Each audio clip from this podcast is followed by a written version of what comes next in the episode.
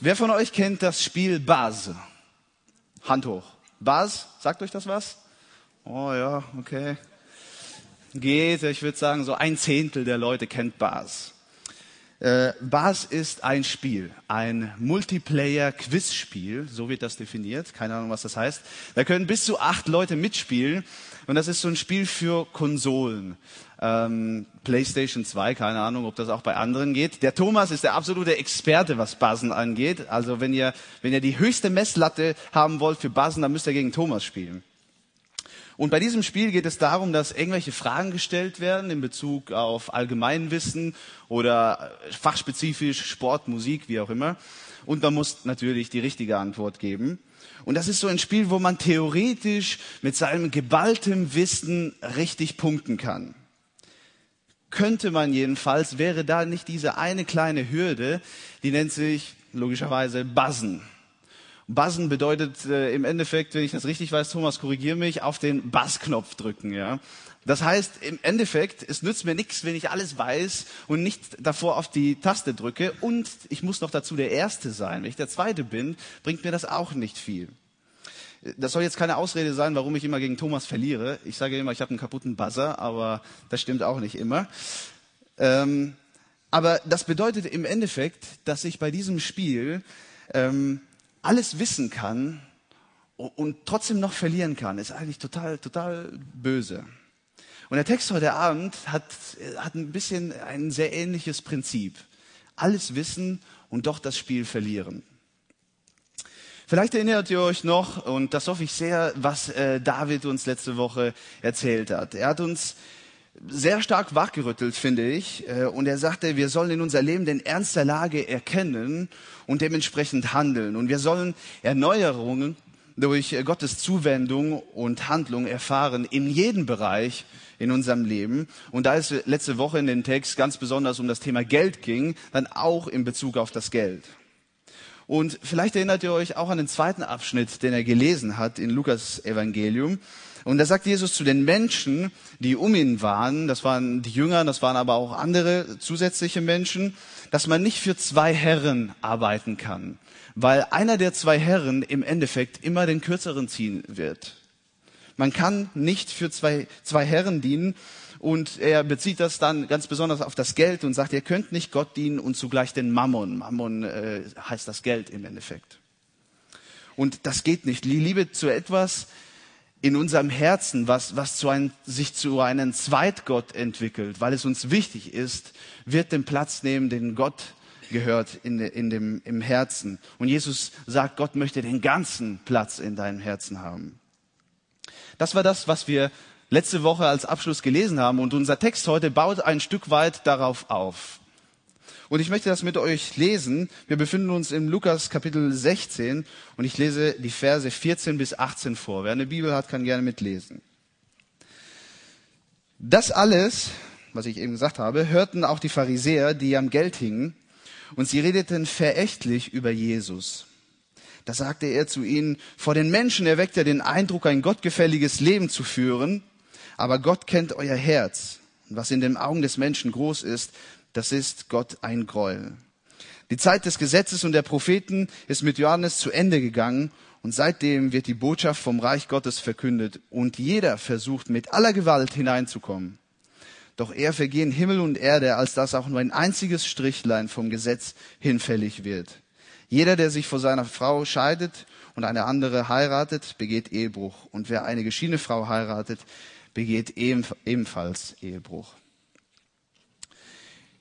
In diesem Abschnitt verschiebt sich äh, der Gesprächspartner Jesus ein bisschen. Während er sich davor hauptsächlich an die Jünger äh, richtet und an die, die sonst noch um ihn waren, wendet sich Jesus jetzt an die Pharisäer. Allerdings nicht einfach nur so, ja. Er trifft sie nicht auf der Straße und sagt, ich muss euch eigentlich noch was sagen, ja. Sondern weil wir lesen, dass sie angefangen hatten, verächtlich, also schlecht über Jesus zu sprechen. Und wortwörtlich dieses äh, verächtlich sprechen bedeutet die, die Nase zu runzeln, als ob etwas unheimlich stinken würde. Das ist die eigentliche Bedeutung. Und für sie stinkte es bis zum Himmel, was dieser Jesus da erzählte, weil wir auch ebenfalls in dem Vers lesen, sie hingen am Geld.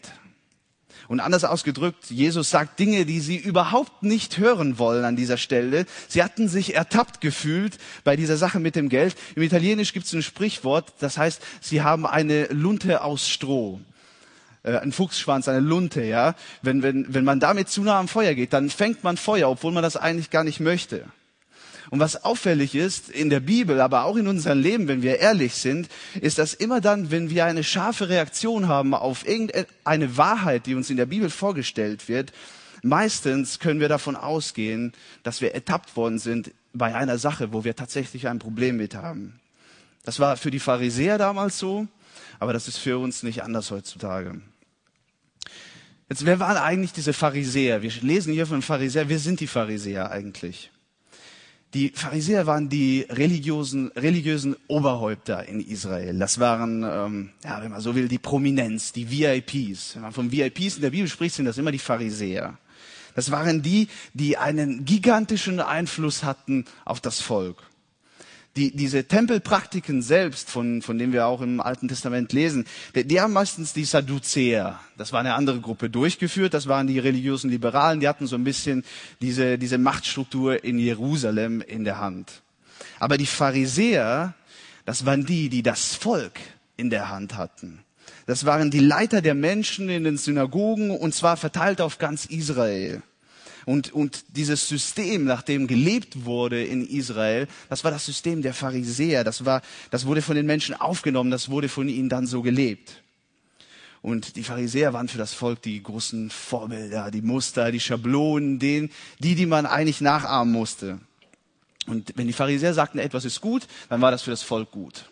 Und wenn die Pharisäer sagten, etwas ist schlecht, dann war es für das Volk schlecht. Und wenn die, die Pharisäer auf irgendeiner Weise gelebt haben, dann hat versucht, das Volk auch so zu leben.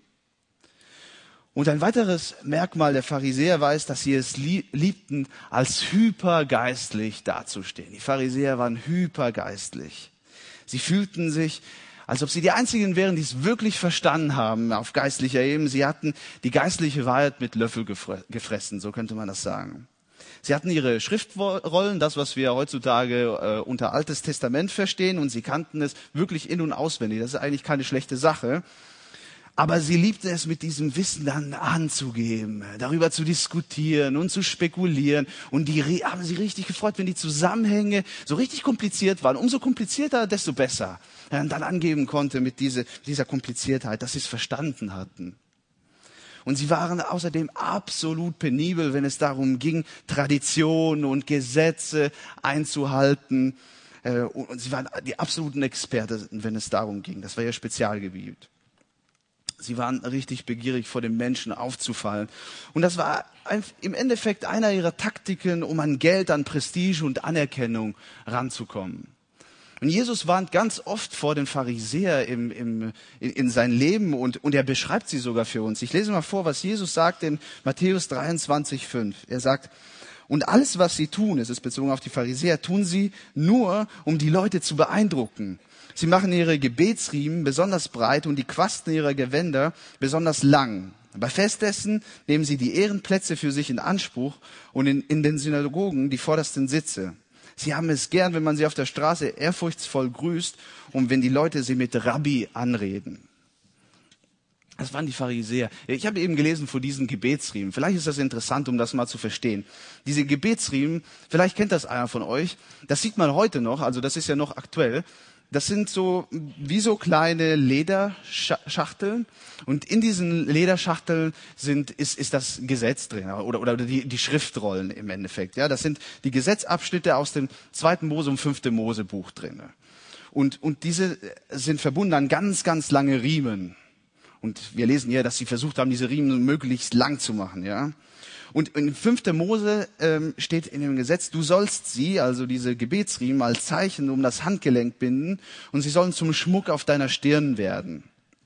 Und diese Riemen, die werden heutzutage, wenn man sich das noch anschaut, ich hätte eigentlich ein Bild mitbringen äh, sollen, äh, in einer unglaublich komplizierten Flechtstruktur um diesen Arm gebunden und sind unheimlich lang und kompliziert. Die müssen so gebunden werden, habe ich gelesen, dass sie den Buchstaben Shin bilden. Also es gibt einen Buchstaben, heißt Shin, und das muss in dieser Form äh, gebunden werden, weil es ein Hinweis ist auf El Shaddai. El Shaddai bedeutet den allmächtigen Gott. Ja. Und die anderen Schachtel und Riemen werden auf dem Kopf festgemacht. Also einer kommt am Handgelenk und einer kommt auf dem Kopf, hier auf der Stirn. Und dann gibt's die Riemen und die gehen hier hinten entlang und gehen dann vorne auf der Brust. Ja? Und diese Riemen möglichst lang gemacht. Und, und diese Schachtel hat nochmal einen Unterschied zu dieser Schachtel, weil die hat vier verschiedene Abteilungen und jede Abteilung kommt ein Abschnitt der Tora. Also unglaublich kompliziert.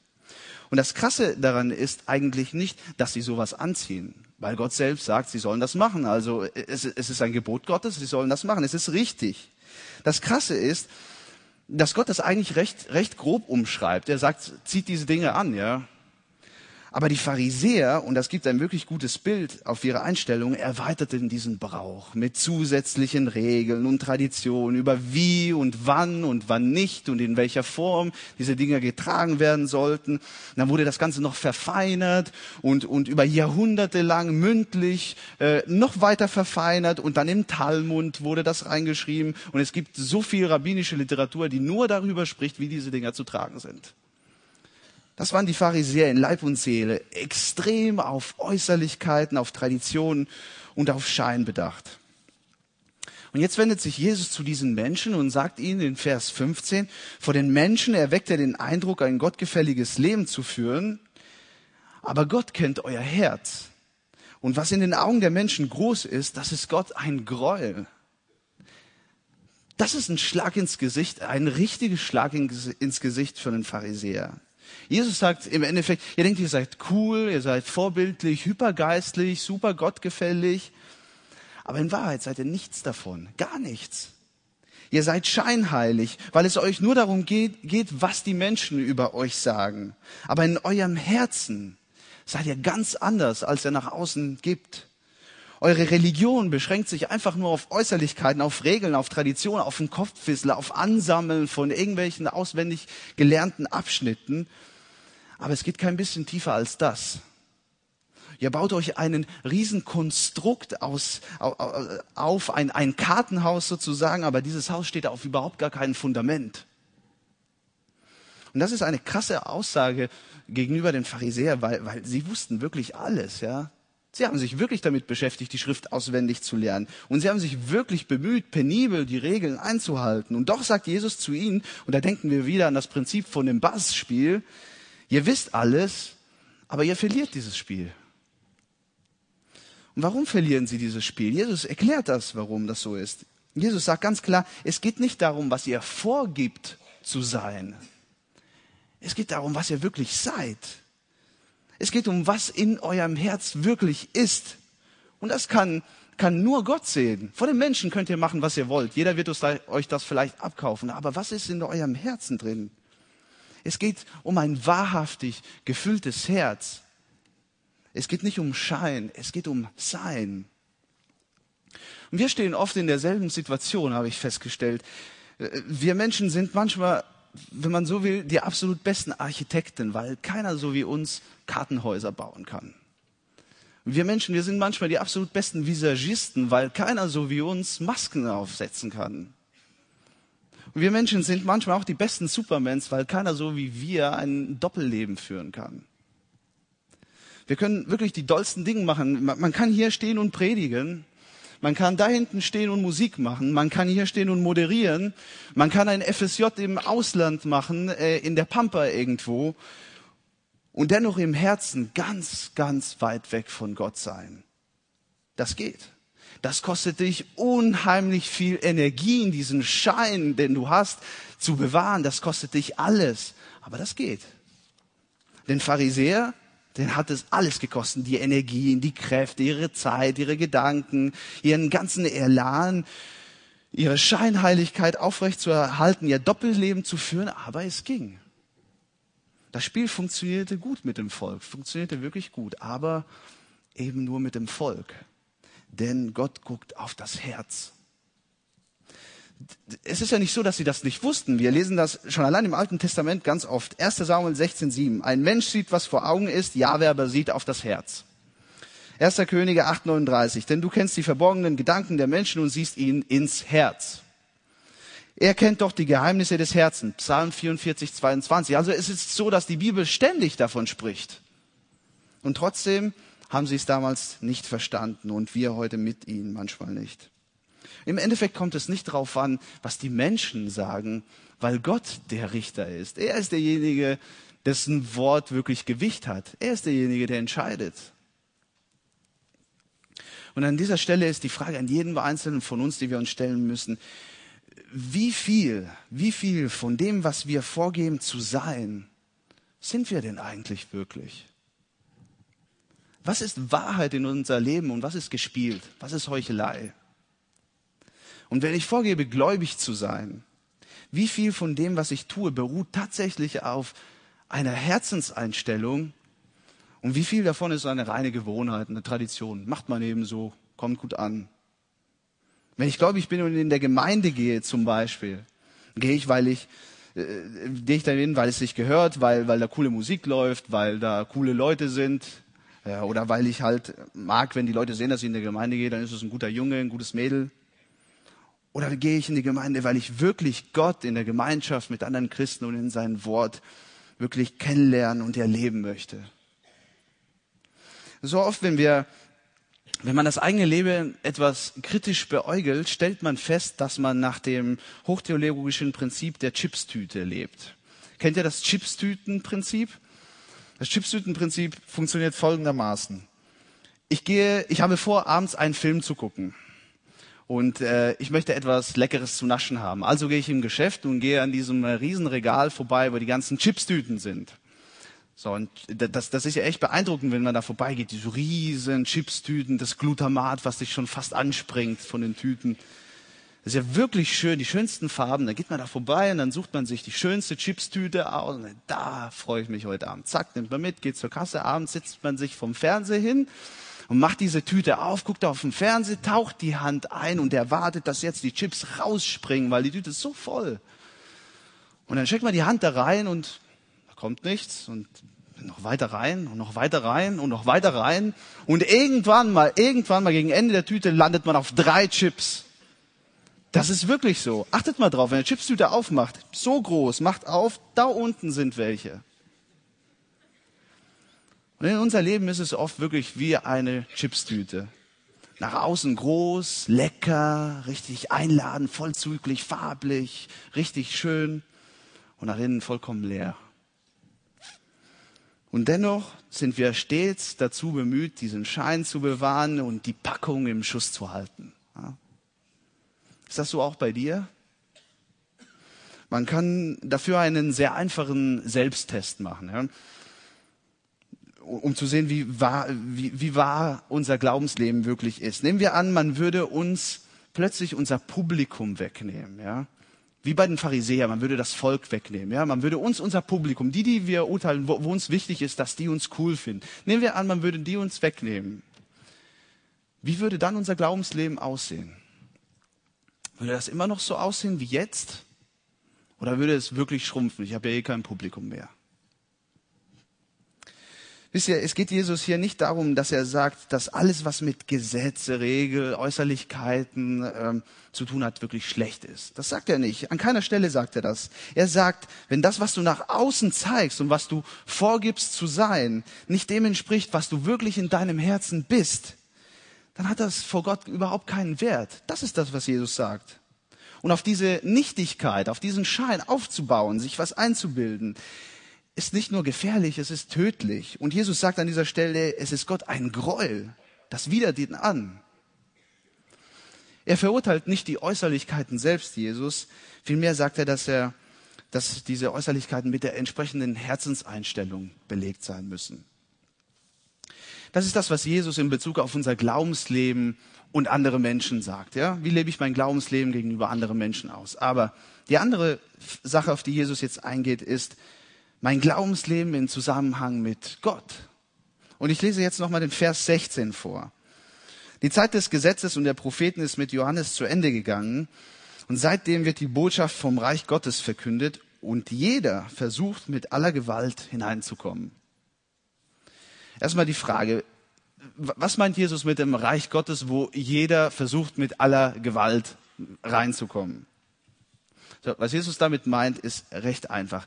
Jeder will errettet sein. Jeder will im Himmel. Ich, ich kenne keinen, der sagt, ich will nicht im Himmel. Ich kenne höchstens jemanden, der sagt, es gibt keinen Himmel. Aber keiner, der sagt, ich will nicht im Himmel. Und um das zu erreichen, versucht jeder so zu handeln, dass er sich den Himmel verdient. Ja, das nennt man ähm, theologisch betrachtet Selbstgerechtigkeit. Ja? Sich selbst gerecht sprechen, sich selbst gut sprechen, indem man irgendwas Gutes tut. Ja? Und dieses mit aller Gewalt hineinkommen wollen impliziert ein Stück weit eine aktive Handlung. Ich tue was, also erwarte ich, dass ich dafür etwas bekomme. Ja? Und so sagt Jesus zu den Pharisäern, ihr seid die, die sich versuchen, durch ihre Handlungen gerecht zu sprechen. Ihr denkt, dass indem ihr etwas Gutes tut und, und die Gesetze und die Traditionen folgt, dass ihr eure eigene Errettung verdient. So nach dem Motto, Gott muss mich in sein Reich nehmen, denn ich tue vieles Gutes, ich bin ein ganz guter Mensch. Und das, glaube ich, ist ein Gedankengang, wo keiner sich so richtig äh, freisprechen kann, weil wir sind es ein Stück weit schon von, von unserer Gesellschaft gewohnt, eine Leistungsgesellschaft gewohnt, nach diesem Prinzip zu denken, ich tue was, also verdiene ich was. Oder ich leiste was, also will ich Anerkennung dafür. Ist das nicht so? Und bei den Pharisäern war es in Bezug auf die geistliche Dinge dasselbe. Ich halte mich äußerlich an die Regeln und äh, ähm, ich tue das, was ich tun muss. Ich gebe den Zehnten, ich kleide mich auf eine bestimmte Art und Weise an und, und, und. Also muss Gott mich in sein Reich nehmen. Und dabei haben sie völlig vergessen und aus den Augen verloren, erstens, dass Gott heilig ist absolut heilig. Und zweitens, dass sie völlig sündhaft waren. Sie kannten zwar die Schriften, wo es stand, sei heilig, denn Gott ist heilig, sei heilig, denn Gott ist heilig. Das steht überall in der Schrift, aber sie hatten es nicht verstanden, was das eigentlich bedeutet. Und um sich dennoch im Himmel zu, zu projizieren, ja, mussten sie halt Gott reduzieren in seiner Heiligkeit, ja, er ist heilig, aber ich komme da irgendwie noch dran und dann einfach viele gute Dinge tun, damit sie selber auch noch heiliger sind, also sich heiliger sehen, als sie eigentlich sind. Plötzlich gehören sie zum Himmel. Das ist der Gedanke dabei. Gott reduzieren in seiner Heiligkeit, sich selbst im Himmel projizieren durch gute Werke. Das waren die Pharisäer, das war ihr Gedankengut, ihre Art zu leben, aber ganz ehrlich, das sind wir heute auch noch so. Ich bin mir sicher, wenn ich jetzt auf die Straße gehen würde, falls jemand in Dillenburg rumläuft, aber wenn ich irgendwann mal auf die Straße gehen würde und würde eine Umfrage starten und die Frage stellen würde, wie komme ich in den Himmel oder wie bin ich errettet, dann wäre die Standardantwort zu 95 Prozent, man muss ein guter Mensch sein, man muss Gutes tun, man muss sich sozial engagieren. Bin ich mir sicher. Und ich kann mir auch sehr gut vorstellen, dass in, bei den meisten von uns bei solch einer Aussage, wie Jesus es sagt, dass wir gute Menschen sein können und dennoch nicht errettet sind, sich alles wieder sträubt, weil, weil ich von mir nicht denke, dass ich ein schlechter Mensch bin. Ich würde sagen, Gott, so schlecht bin ich doch gar nicht. Ich gebe mir doch Mühe. Ich bin nett zu meinen Mitmenschen. Okay, manchmal streite ich mit meiner Schwester, aber meistens hau ich sie nicht. Ich mache immer meine Hausaufgaben. Ich helfe alte Leute über die Straße zu gehen. Ich bin sonntags immer in der Gemeinde und ganz wichtig, ich trage noch ein What Would Jesus Do Bändchen am Arm. Aber das Problem ist, dass so gerecht ich auch versuche zu sein, der Unterschied zwischen mir und Gott ist und bleibt unendlich. Es kann sein, dass ich durch guten Werke ein bisschen besser werde, aber der Unterschied ist immer noch unendlich. Gott ist so viel heiliger, als ich es jemals sein kann. Und er hasst Sünde und davon produziert jeder Mensch, ob er will oder nicht, jeden Tag einiges von. Und Gottes Heiligkeitsansprüche kann ich nicht gerecht werden. Hätten die Pharisäer das damals verstanden, dann wären sie auf die Knie gegangen und hätten Gott vom ganzen Herzen gebet, gebetet, bitte Herr, erbarme dich. Ich sehe ein, ich kann deinen Heiligkeitsansprüchen nicht gerecht werden, bitte erbarme dich. Aber sie wollten es nicht. Sie nahmen es selber in der Hand. Sie versuchten durch guten Werken ihr Heil zu erkaufen. Wir müssen uns hier die Frage stellen, wo fängt unser Glaube an? Fängt es bei einer Handlung an oder fängt es noch davor an? Fängt es damit an, dass wir Gutes tun und dementsprechend erwartet, erwarten, dass Gott uns im Himmel nimmt? Oder fängt es an, damit an, dass ich meine, meine Situation erkenne, dass ich merke, wie heilig Gott ist und wie mies meine Situation ist und sage, Herr, erbarme dich. Und dementsprechend anfange zu handeln, weil ich meine Lage erkenne. Und ich bitte Gott dann um Vergebung und, und dann kann ich auch gerechtfertigt sein vor Gott. Wenn mein Glaube bei dem, was ich tue, anfängt, dann ist es umsonst, weil das fängt an und endet bei der Handlung. Aber wenn mein Glaube noch davor anfängt, in dem Glauben, in der Vergebung, dann werde ich auch handeln und dann, dann werde ich auch feststellen, Gott hat mir Gerechtigkeit geschenkt. Selbstgerechtigkeit, sie verurteilt mich nur. Aber Gottes Gerechtigkeit, sie rettet. Und Jesus sagt in seinem Wort, dass er selbst die Tür zur Errettung ist. Und so oft durch unsere selbstgerechte Handlungen versuchen wir über die, diese unüberwindbare Mauer der Heiligkeitsansprüche Gottes zu kommen. Wir versuchen diese Mauer zu erklimmen, noch besser und noch besser und noch höher zu kommen und so und schaffen aber nicht über diese Mauer zu kommen. Und daneben ist die Tür. Da ist Jesus Christus, da ist, da ist seine Einladung, die aus Liebe und Gnade besteht. Warum mühen wir uns so oft ab, über die Mauer zu kommen und schaffen es nicht, wenn daneben die Tür ist? Warum nicht vor Gott kapitulieren und Vergebung bitten und in Dankbarkeit und Freude durch diese Tür gehen? Auch hier müssen wir eine Sache noch klarstellen. Es geht nicht darum, dass Gott sagt, dass, gute, dass Gott keine gute Werke möchte, dass gute Werke schlecht sind. Denn Gott selbst sagt in seinem Wort, Matthäus 5, Vers 16, so soll auch euer Licht vor den Menschen leuchten. Sie sollen eure gute Werke sehen und eurem Vater im Himmel preisen. Gute Werke sind wichtig. Sie sind gut. Aber gute Werke müssen auch im direkten Zusammenhang mit dem Glauben stehen. Ich kann einen Obdachlosen eine Mahlzeit spendieren. Einfach so. Ah, ich will das machen, finde ich gut. Und das ist mit Sicherheit eine gute Sache. Aber das hat im Endeffekt vor Gott keine Bedeutung. Warum? Weil es bei der Handlung anfängt und bei der Handlung aufhört. Ich kann aber aus dem Glauben heraus gleicherweise handeln. Ich, ich kann dem, den, den, diesen Obdachlosen trotzdem das Essen geben, aber auch vom Glauben heraus, weil ich weiß, Gott hat mir alles geschenkt. Warum soll ich nicht meinen Mitmenschen was schenken? Und Gott sagt, ich soll meinen Mitmenschen lieben, also will ich das tun, indem ich ihnen eine Mahlzeit gebe. Aus dem Glauben heraus handelt, dann ist das etwas, was wirklich wertvoll ist vor den Augen Gottes. Und es ist deswegen wertvoll, weil man in dieser Handlung nicht meine Fingerabdrücke sieht, sondern Gottes Fingerabdrücke. Die Frage an uns ist, wessen Fingerabdrücke sieht man bei dem, was wir tun, bei unseren guten Handlungen? Unsere eigene oder Gottes? Jesus führt dieses Konzept der Gnade jetzt noch weiter aus und legt noch ein, eine Schippe drauf. Er sagt, ich lese nochmal die Passage und erweitere die noch mit Vers 17. Die Zeit des Gesetzes und der Propheten ist mit Johannes zu Ende gegangen. Und seitdem wird die Botschaft vom Reich Gottes verkündet und jeder versucht mit aller Gewalt hineinzukommen. Doch er vergehen Himmel und Erde, als dass nur ein einziges Strichlein vom Gesetz hinfällig wird.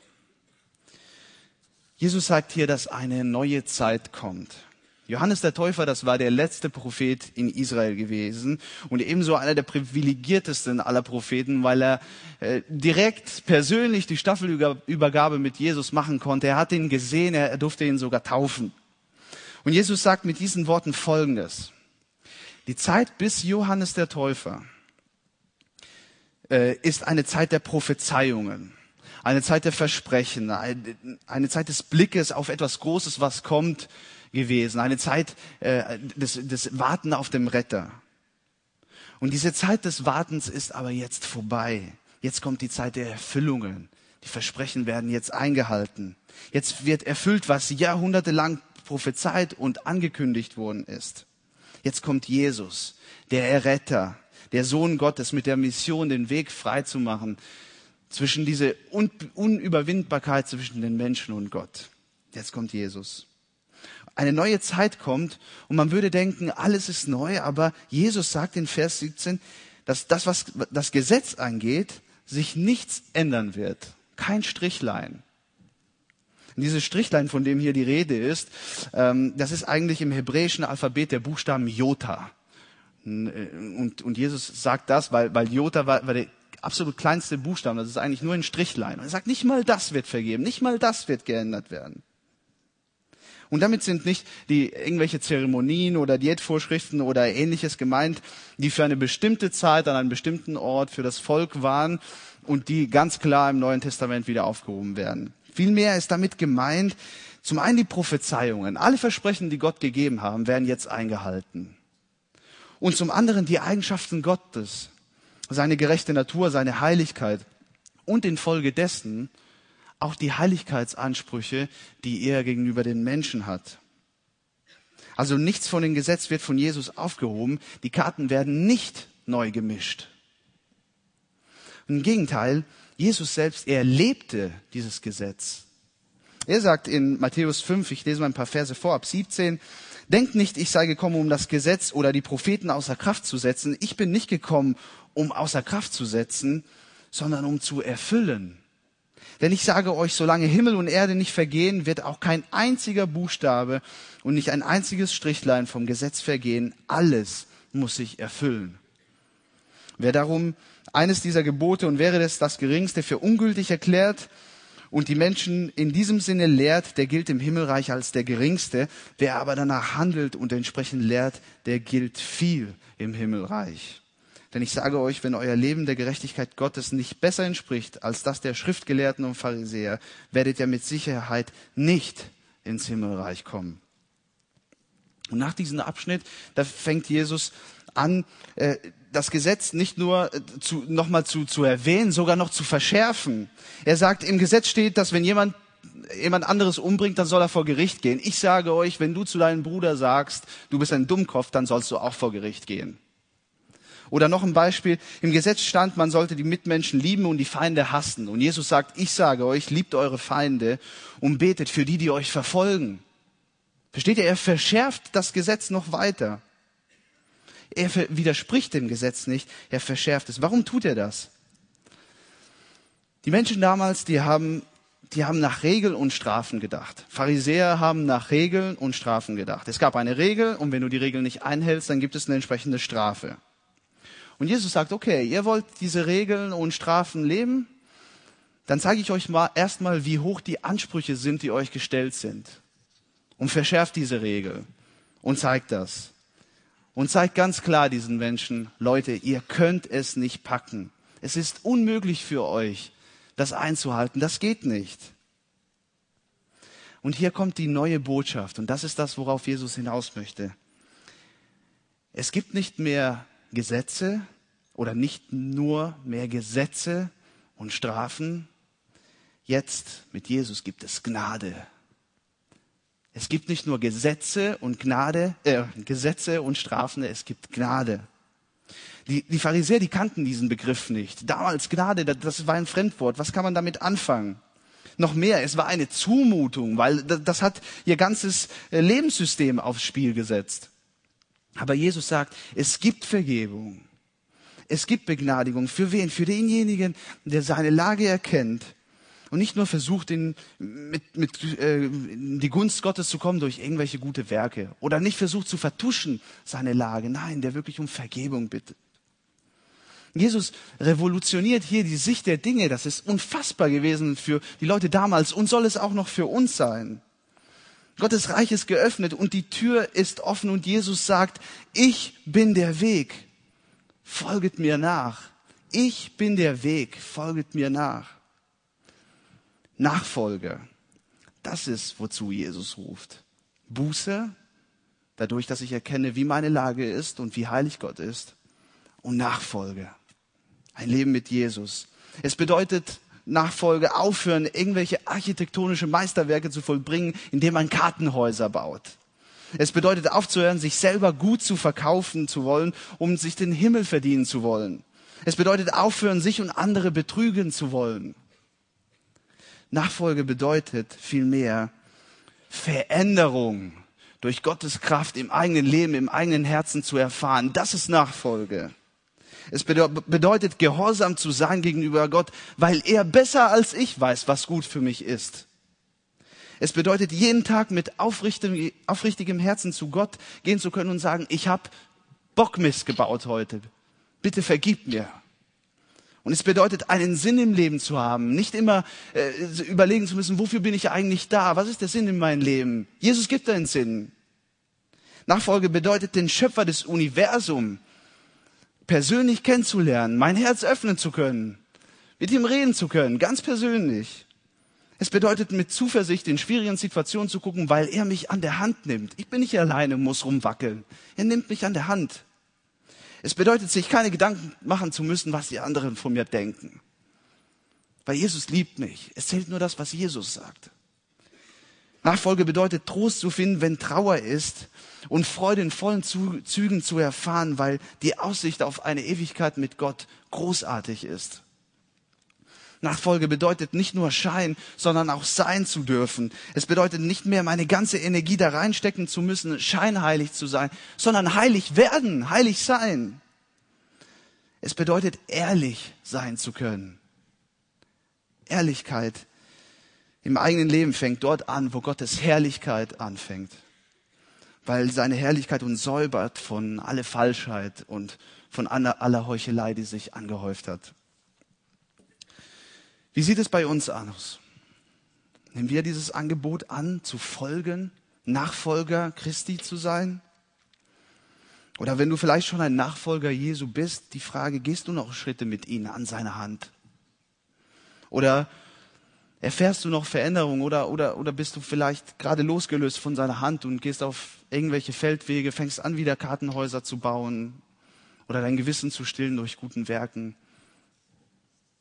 Jesus lädt dich ein, ihm zu vertrauen und ihm nachzufolgen. Wie reagierst du auf diese Einladung, die Jesus dir macht? Wisst ihr, mir liegt es sehr am Herzen, euch wirklich weiterzugeben, dass diese Einladung kein Fake ist. Das sind nicht warme Worte, die das Herz bewegen und dahinter steckt nichts. Nein, diese Einladung hat wirklich was. Sie bedeutet unheimlich viel und sie bedeutet auch mir unheimlich viel, weil ich in meinem Leben erfahren durfte, das ist kein Fake. Ich möchte euch ein kurzes Zeugnis geben. Ähm, es geht um meine Geschichte mit, mit Gott. Nur ein paar Sätze. Ich glaube, ich habe das schon öfters erwähnt. Ich bin in Italien geboren und aufgewachsen. Und meine Eltern waren Missionare dort. Bedeutet, sie waren vollzeitlich ähm, dort, um von Jesus zu erzählen, Gemeinde zu gründen und, und, und. Und nicht nur das, sondern ähm, ich hatte sogar das Privileg, dass ich in meinen Vater, meine Mutter auch, äh, von der männlichen Seite von meinem Vater und mein, mein Opa, Vater von meinem Vater, ähm, die, die größten Vorbilder hatte, meine persönlichen Heroes. Wenn mich fragt, wer mein Hero ist, mein Vater. Und ich weiß, dass das selten ist. Und er ist mein Hero, weil ähm, er das gelebt hat, was er gesagt hat. Er hat ähm, gesagt, er glaubt an Gott und das soll, soll ähm, Auswirkungen haben in sein Leben und er hat es getan. Und ähm, ich habe dementsprechend eine ähm, christliche, meine christliche Karriere durchgemacht. Ja, dann saugt man die die Bibel mit der Muttermilch auf, denkt man jedenfalls, und äh, kriegt immer Geschichten vorgelesen und ähm, dann geht man in die Kinderstunde und Teenie-Kreis und Jugendstunde, erste Aufgaben in der Gemeinde. Ähm, ja, die ganze Karriere im Endeffekt. Und ich muss schon sagen, ich glaube rückblickend, ich war schon bemüht, wirklich so zu leben, wie, ähm, wie Gott es möchte. Wie meine Eltern mir auch erklärt haben, wie Gott es möchte. Ähm, ich habe versucht, ähm, gehorsam zu sein. Wird mal mit mehr, mal mit weniger Erfolg ähm, meine Hausaufgaben immer zu machen, in der Gemeinde immer zu gehen, ähm, nett zu sein zu meinen Mitmenschen. Wenn jemand gehänselt wurde, habe ich mich nicht unbedingt mit da reingehangen. Ich habe versucht, die Grenzen nicht überschreiten, die zu einem Christ gehören. Ähm, ich habe versucht, ein guter Bub zu sein, wie mein angeheirateter Onkel sagen würde. Aber jetzt rückblickend kann ich sagen, es war viel, viel Regel einhalten. Es war viel, das gehört sich, das mache ich. Das hat mir mein Papa beigebracht, das mache ich. Mein Papa macht es so, ist mein Hero, also mache ich es auch. Und ich kann mich erinnern, am 18. März 2001, ähm, ich saß am Schreibtisch, es war abends, ich sollte für eine äh, Geschichte Klausur lernen und äh, wie immer auf den letzten Drücker. Und es ging um die Zeit der Reformation. Ähm, Martin Luther ist euch vielleicht ein Begriff und und dann war so der Haupttext und daneben so ein kleiner Vertiefungstext, ja, die waren meistens blau umrandet. Das Keine Ahnung, warum ich mir so sowas merke. Und, und darin war die Vertiefung über der, der, der Grundgedanke von Martin Luther. Und äh, was ihn dazu bewegt hat, die 95 Thesen zu schreiben und, und, und. Und dann stand drin dieser eine Satz, der mein Leben änderte, ähm, dass sein Grundgedanke war oder, oder das, was ihm in Strauche gebracht hat und ihm diese großartigen Dinge brachte zu tun, diese Erneuerung brachte in die Kirche, war, dass er in Römer las, aus Glauben allein seid ihr errettet. Aus Glauben allein seid ihr errettet. Ich habe das gelesen an dem Abend. Ich glaube, unter normalen Umständen hätte ich das sogar überlesen. Ich habe das gelesen an dem Abend. Und ich habe gedacht, Moment mal, wenn ich, wenn der Mensch aus Glauben allein errettet ist, dann ist ja alles das, was ich mache, mein ganzes Lebenssystem, wie ich versuche, ein guter Kerl zu sein, das ist alles für die Katz. Das zählt überhaupt nicht. Ich habe schon so regelrecht Panik bekommen. Ich bin zu meiner Mutter runtergerannt, mein Vater kam ja später und habe gesagt, Mama, was bedeutet das? Erklär's mir bitte, ich habe Angst. Und sie hat mir das, das erklärt und, und mir genau das, was wir heute Abend gesprochen haben, erklärt. Sie hat gesagt, wir sind Menschen, wir sind Sünder. Gott ist heilig. Ich kann nicht gerecht werden. Ich kann mich noch so drehen und wenden, Gutes tun. Ich kann das nicht machen. Aber Jesus, Jesus, der am Kreuz hängt, stirbt und aufersteht, er macht mir den Weg frei. Er ist die Tür. Und ich kann mich erinnern, zwei, drei Stunden mit meinen Eltern, mittlerweile war mein Papa auch wieder da, gesprochen und, und diskutiert und geweint. Ich glaube, ich habe noch nie so viel geweint wie an dem Abend. Ich habe mit Sicherheit nie so viel geweint wie an dem Abend. Und ich habe irgendwann nur noch gebetet, Herr, ich möchte dein Nachfolger sein. Bitte verändere mein Leben. Ich will nicht so tun, als wäre ich heilig und am Endeffekt war alles für die Katz. Und das war der Startpunkt meiner Geschichte mit Jesus. Das ist die, die Geschichte, wie er mich eingeladen hat, ganze Sache mit ihm zu machen und ihm nachzufolgen. Das war der Startpunkt und seitdem gab es viele Hochs und Tiefs, wie es also ist in der Nachfolge, das gehört dazu. Aber in jeder Situation war Gott treu. In jeder Situation war er da und diese Aussicht auf die Ewigkeit mit ihm ist umwerfend. Und dieses Angebot, diese Geschichte die will Gott mit jedem Einzelnen schreiben. Auf eine andere Art und Weise. Die Einladung selbst von, von Gott ist ständig.